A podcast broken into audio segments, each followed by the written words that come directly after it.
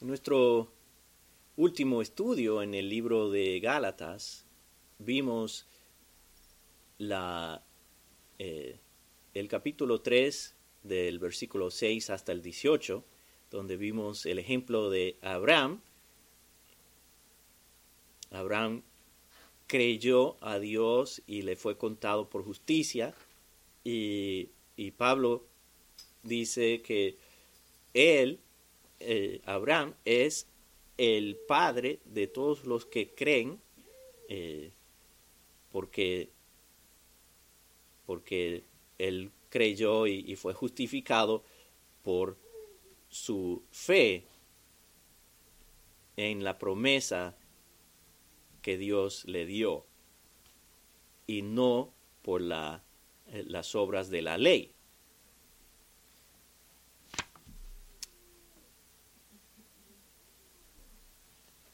Y en la última parte de esta, eh, esa sección,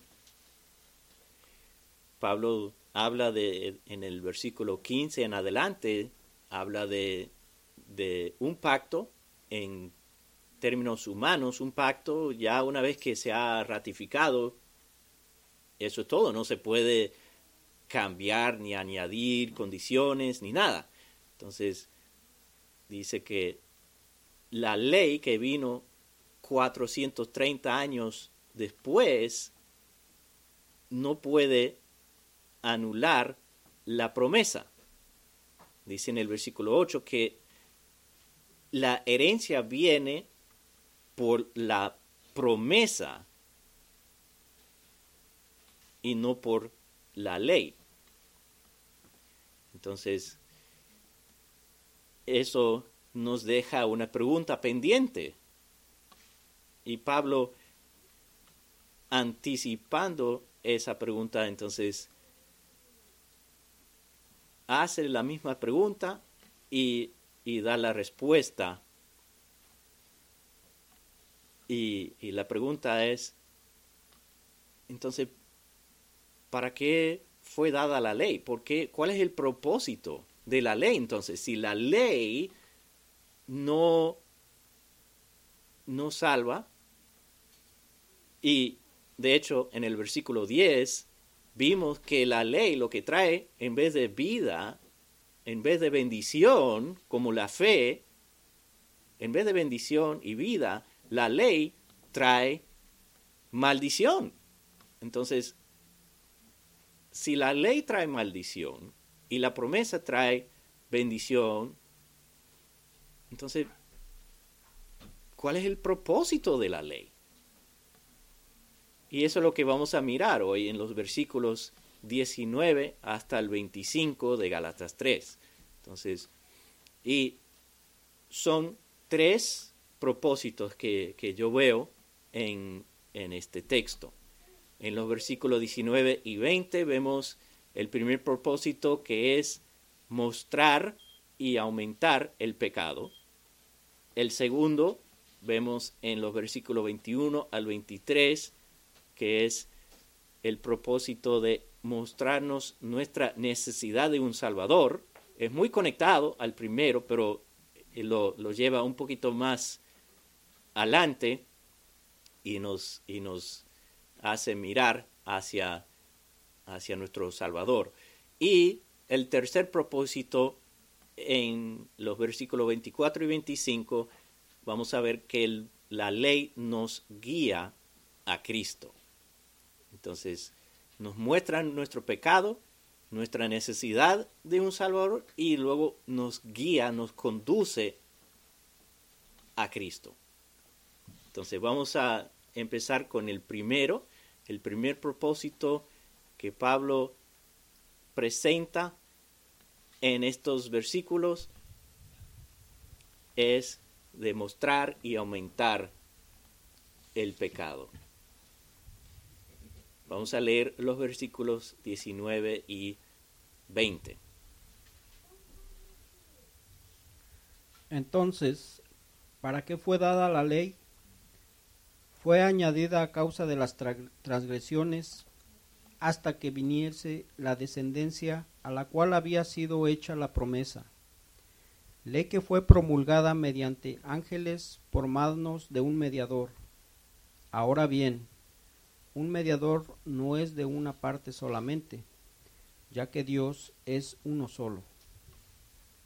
Entonces, vamos a mirar a, esos versículos eh, frase por frase.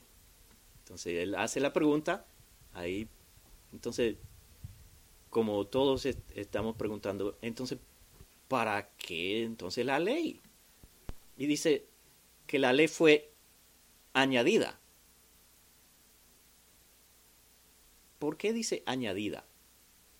Porque acaba de decir en, el versículo 15 que como la promesa es un pacto, nada se puede añadir. Entonces, ¿por qué dice que la, fue, la ley fue añadida? No fue añadida en ese sentido, sino que la ley vino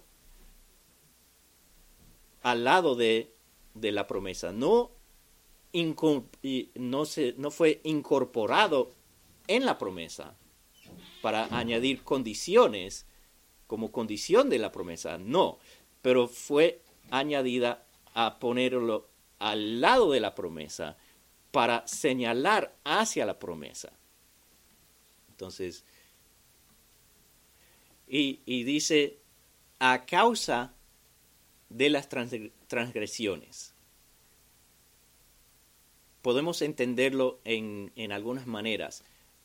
Una manera es porque el hombre es pecador, entonces porque por el hombre ser pecador necesita una ley para, para mostrar el pecado. Y eso vemos en Romanos 3, 20.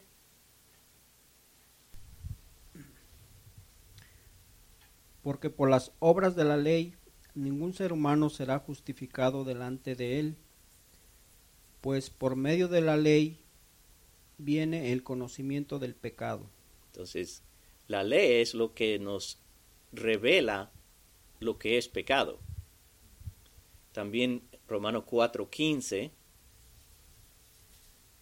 Porque la ley produce ira, pero donde no hay ley, tampoco hay transgresión. Entonces, si no hay ley, si no hay nada que dice haga esto o no haga aquello, entonces, ¿cómo se sabe cuál es lo correcto y, cuál es lo malo? Romanos capítulo 5, versículos 13 y 20. Pues antes de la ley había pecado en el mundo, pero el pecado no se imputa cuando no hay ley.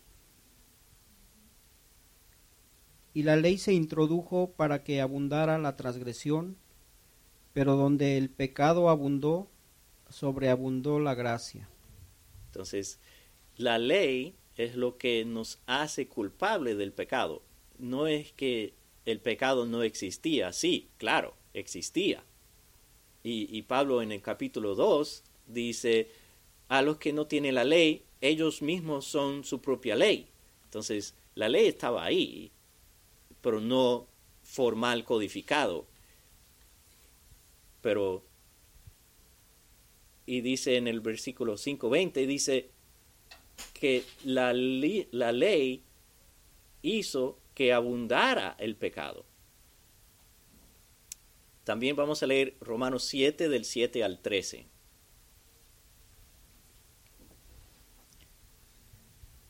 ¿Qué diremos entonces? ¿Es pecado la ley? De ningún modo. Al contrario, yo no hubiera llegado a conocer el pecado si no hubiera sido por medio de la ley, porque yo no hubiera sabido lo que es la codicia, si la ley no hubiera dicho, no codiciarás, pero el pecado, aprovechándose del mandamiento, produjo en mí toda clase de codicia, porque aparte de la ley, el pecado está muerto. y a un tiempo yo vivía sin la ley, pero al venir el mandamiento, el pecado revivió y yo morí. Y este mandamiento, que era para mi vida, a mí me resultó para muerte, porque el pecado, aprovechándose del mandamiento, me engañó y por medio de él me mató. Así que la ley es santa y el mandamiento es santo, justo y bueno. Entonces, vemos que la ley dice, haga esto o no haga aquello, y nosotros, ¿qué es lo que queremos hacer?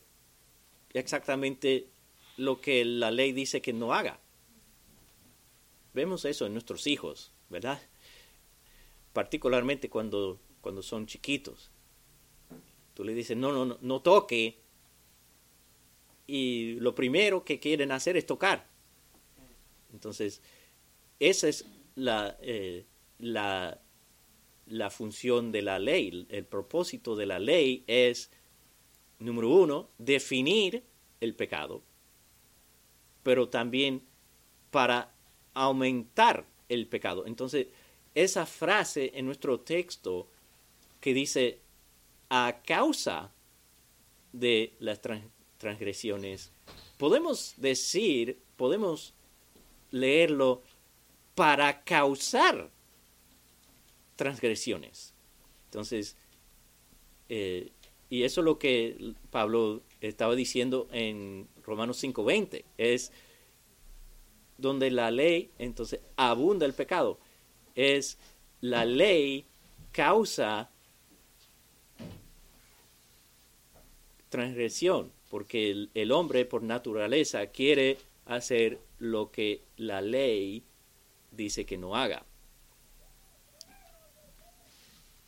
Ahora, eh, la segunda frase del versículo 19 dice que fue hasta que viniese la descendencia a la cual fue dada la promesa. Entonces,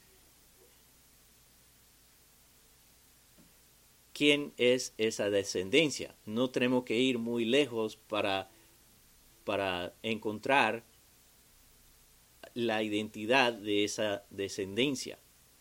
Solo tenemos que ir hasta el versículo 16. Pablo lo, dice ahí mismo, porque en el 16 está hablando de, la simiente o la descendencia de Abraham, y dice, no estoy diciendo descendencias como si fueran muchas, sino uno solo que es Cristo. Entonces, la ley vino como algo temporal, temporario, hasta que fue cumplida en Cristo. Y Cristo mismo dice esto en Mateo 5, 17 y 18 en el Sermón del Monte. No penséis que he venido para abolir la ley o los profetas. No he venido para abolir, sino para cumplir. Porque en verdad os digo que hasta que pase el cielo y la tierra, no se perderá ni una letra más pequeña ni una tilde de la ley hasta que todo se cumpla.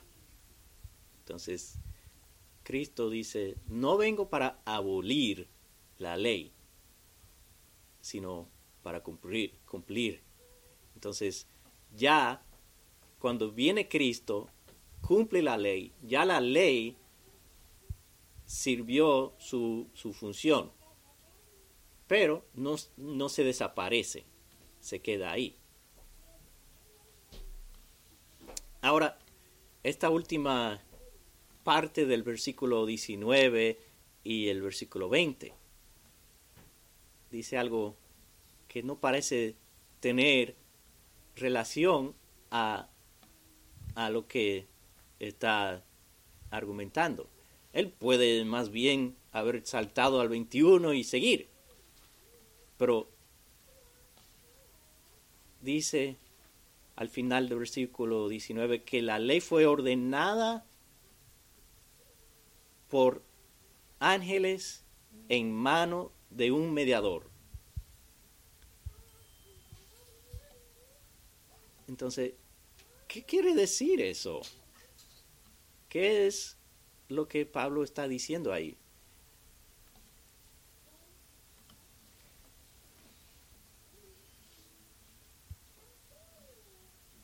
Cuando habla de, los ángeles, que la ley fue ordenada eh, por ángeles, eh, los judíos decían, creían que los ángeles, eh, que la ley vino por los ángeles. Y, hay textos en la Biblia que apoyan eso, que los ángeles estaban ahí con Dios en el monte Sinaí cuando, cuando fue dada la ley. Vamos a leer Deuteronomio 33, versículo 2.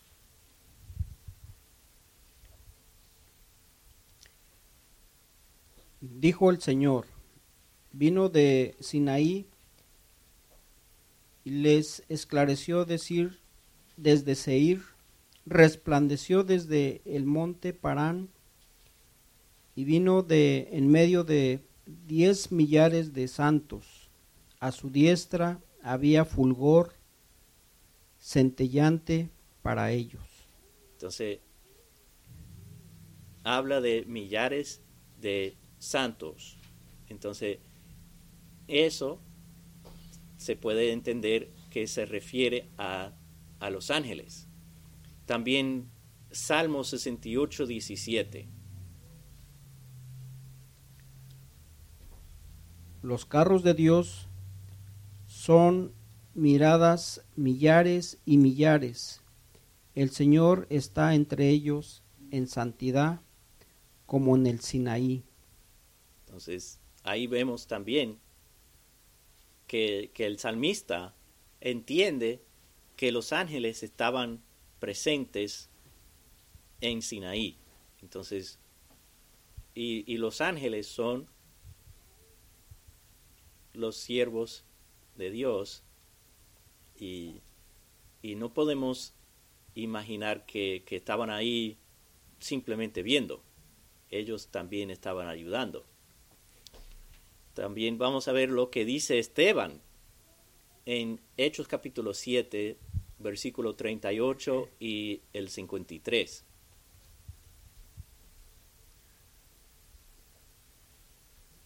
Este es el que estaba en la congregación en el desierto junto con el ángel que le hablaba en el monte Sinaí y con nuestros padres y el que recibió palabras de vida para transmitirlas a vosotros.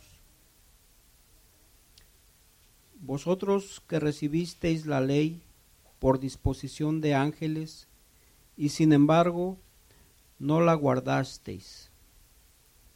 Entonces Esteban está diciendo, ustedes están matándome a mí o quieren matarme, pero están violando la ley que fue dada por ángeles. Eso es lo que, lo que él dice. Y vamos a leer Hebreos 2, versículos 2 y 3. Y eso lo, lo presenta otra vez también.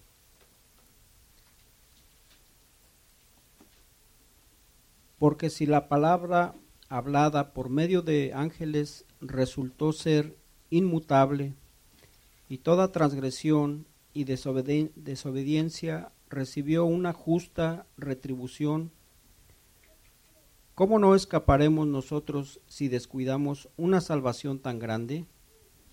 la cual, después de que fue anunciada primeramente por medio del Señor, nos fue confirmada por los que oyeron.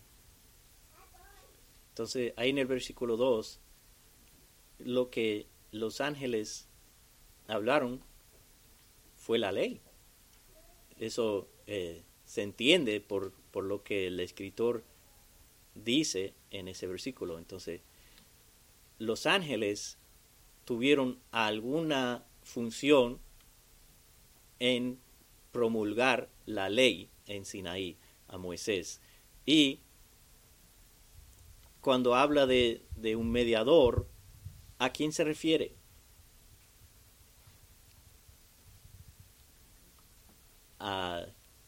en este caso específicamente, actualmente eh, fue Moisés, porque fue Moisés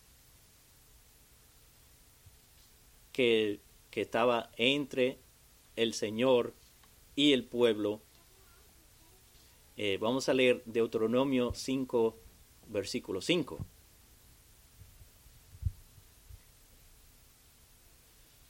Mientras yo estaba en aquella ocasión entre el Señor y vosotros para declaraos la palabra del Señor, ¿por qué temíais a causa del fuego y no subisteis al monte? Y él dijo. Entonces, Moisés estaba ahí entre Dios y el pueblo. Y leyendo Éxodo y Levítico, se encuentra y el Señor le dijo a Moisés, dile al pueblo. Entonces, el Señor, Dios le habla a Moisés y Moisés habla al pueblo. Moisés fue el mediador de la ley. Ahora, la ley sí apunta a Cristo. Eso es verdad. Pero en, esta, en este contexto, la ley viene eh, en manos de un mediador que es Moisés. Y, eso también eh, hace un contraste entre la promesa. La promesa, ¿quién le dio la promesa a Abraham? Dios mismo. Dios mismo habló con Abraham. Y más adelante, cuando Dios le da la promesa a David, ¿quién le da la promesa a David? Dios. Entonces, la promesa viene directamente de Dios, pero la ley viene por mediadores, los ángeles y Moisés. Entonces, eh, eso nos, nos lleva al versículo 20. ¿Qué hacemos con el versículo 20? Bueno, no voy a hacer lo que hizo John Piper. John Piper dice, este versículo yo no sé. No voy a, no voy a tratar. Si alguien tiene una idea, me deja saber.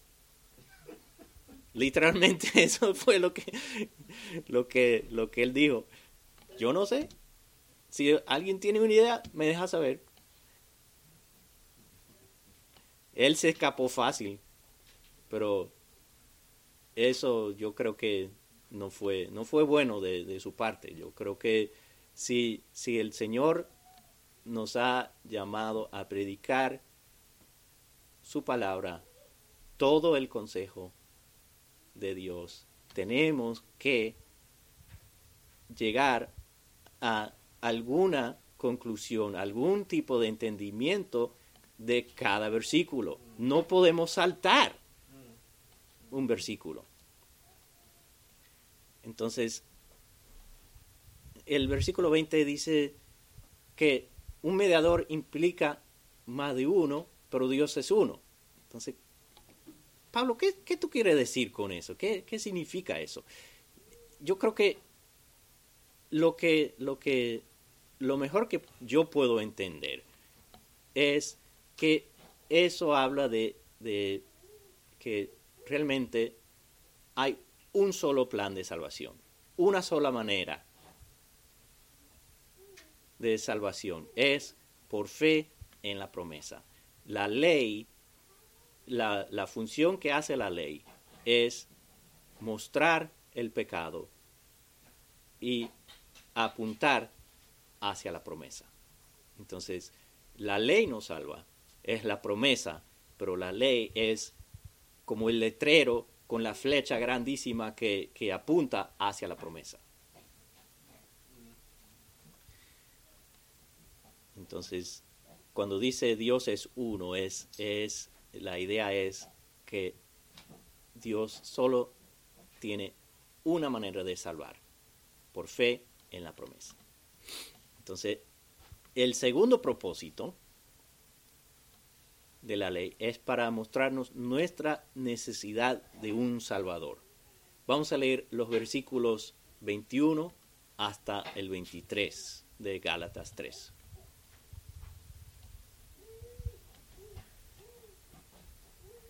¿Es entonces la ley contraria a las promesas de Dios? De ningún modo, porque si se hubiera dado una ley capaz de impartir vida, entonces la justicia ciertamente hubiera dependido de la ley.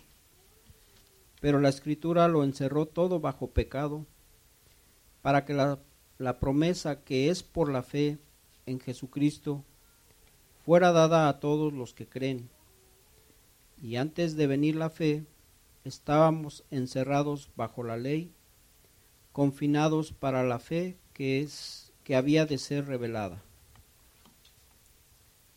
Entonces, en el 21 él dice, entonces la ley no es contraria a la promesa, no, para nada. Dice, de, de ningún modo. La ley no es contraria porque no tiene la misma función. La promesa es la, que, la que salva. La ley dice, si, si hubiese dado una ley capaz de impartir vida, entonces sí, la justificación vendría por, por la ley. Pero la ley no hace eso. Y, y, dice en los versículos 22 y 23 que estábamos encerrados o podemos entenderlo como encarcelados.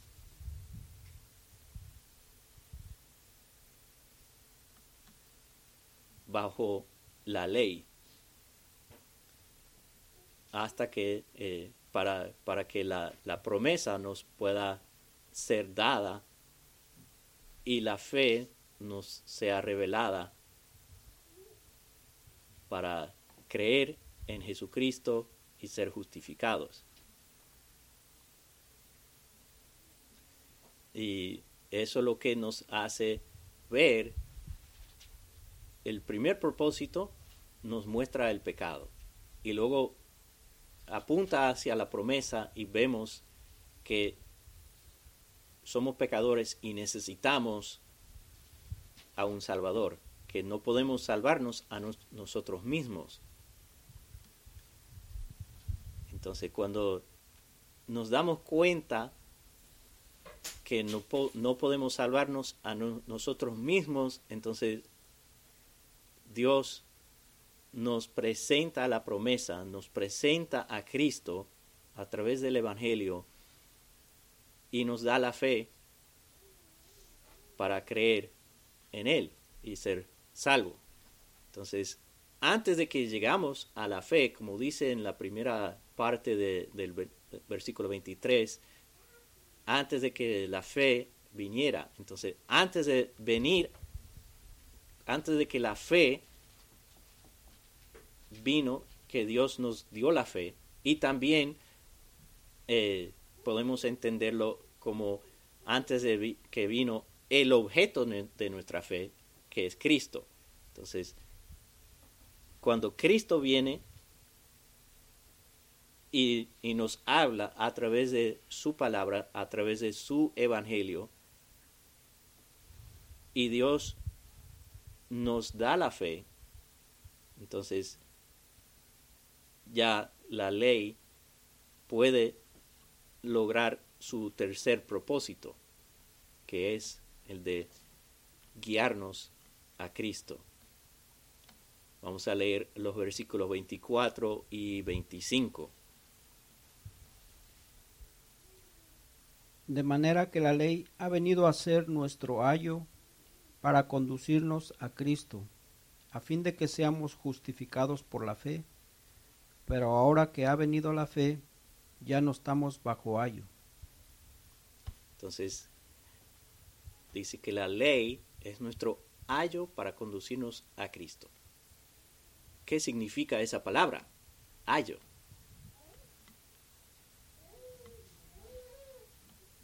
Exacto. El pastor Billy dice la nana. Y, la busqué la definición de la Real Academia Española dice, la palabra ayo se define como una persona encargada de criar y educar a un niño. La palabra en el original es pedagogos, de donde viene la palabra en español pedagogo, o eh, que es un sinónimo de ayo o de nana, niñera. Esa es la idea. Y eh, en esa cultura del primer siglo habían personas llamados pedagogos que normalmente eran esclavos que estaban tenían cargo de los niños de llevarlos a la escuela y, y no, no es como, como mami y papi traen al niño a la escuela y lo dejan y él entra solo. No, estaban ahí sentados. Y si el niño se, se estaba distrayendo, presta atención, despiértate. Tenía un, un latiguito. Y, y, en camino a la escuela, si, si quería desviar, en camino. Es como, como una, una niñera muy estricta, llevando los niños a la escuela y asegurando que no se desvían y si, si se portan mal, los disciplina.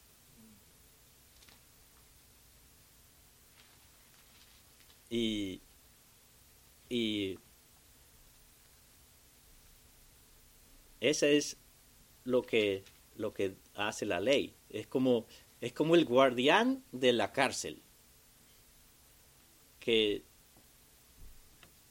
que realmente no tiene misericordia. Si, si un, un preso hace algo malo, el guardián dice castigo. Y, realmente no hay misericordia. Pero cuando llegamos a Cristo por fe, somos justificados y la ley entonces ya no tiene potestad sobre nosotros para condenarnos, porque ya no estamos bajo su tutoría, no estamos bajo la custodia de la ley. Y eso es lo que dice Pablo, ya no estamos bajo ello. Cuando, cuando ha venido la fe, ya no estamos bajo el, el ayo de la ley como vemos en Romanos capítulo 6, versículo 14. Porque el pecado no tendrá dominio sobre vosotros, pues no estáis bajo la ley, sino bajo la gracia. Entonces, el pecado y la ley están, eh, Pablo los mira como paralelos. No, no, el pecado no tiene dominio sobre nosotros, si el pecado tuviera dominio sobre nosotros, estaríamos bajo la ley. Pero, pero no. Nosotros estamos bajo gracia, bajo, vamos, estamos bajo la custodia de Cristo. Entonces, también vamos a leer Romanos 10, versículo 4. Porque Cristo es el fin de la ley para justicia a todo aquel que cree. Entonces, Cristo es la meta de la ley. Es como si estamos en una carrera y la línea de, final. Cristo es esa línea. Estamos en el camino de la ley y la ley nos trae a Cristo. Entonces, cuando la ley nos lleva a Cristo, ya la ley se queda, como el como, como ahora la mamá deja al niño en la escuela y se va. Ahora la ley nos trajo a Cristo y ya no tiene autoridad sobre nosotros. Estamos bajo la autoridad y el cuidado de Cristo. Eso no quiere decir que la ley entonces ya no tiene nada que ver con nosotros. Jamás.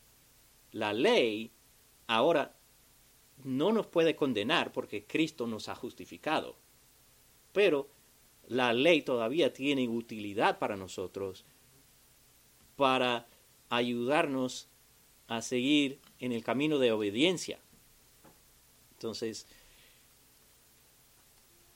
cuando miramos la ley, debemos mirar de una vez a Cristo que nos ha liberado de la ley, de la potestad de la ley, que nos ha hecho hijos suyos. Y, y debemos seguir el camino de obediencia por amor a Cristo, no para merecernos la salvación, no para ganar nuestra salvación, sino por amor a nuestro Salvador, debemos seguir el camino de obediencia utilizando la ley como, como nuestra guía, pero también que no tiene autoridad sobre nosotros para condenarnos. Oremos. Señor, te damos gracias por tu palabra que nos muestra el propósito de la ley, que la ley nos muestra nuestro pecado, que nos apunta hacia ti, muestra que necesitamos un Salvador y que nos guía, nos lleva a Cristo.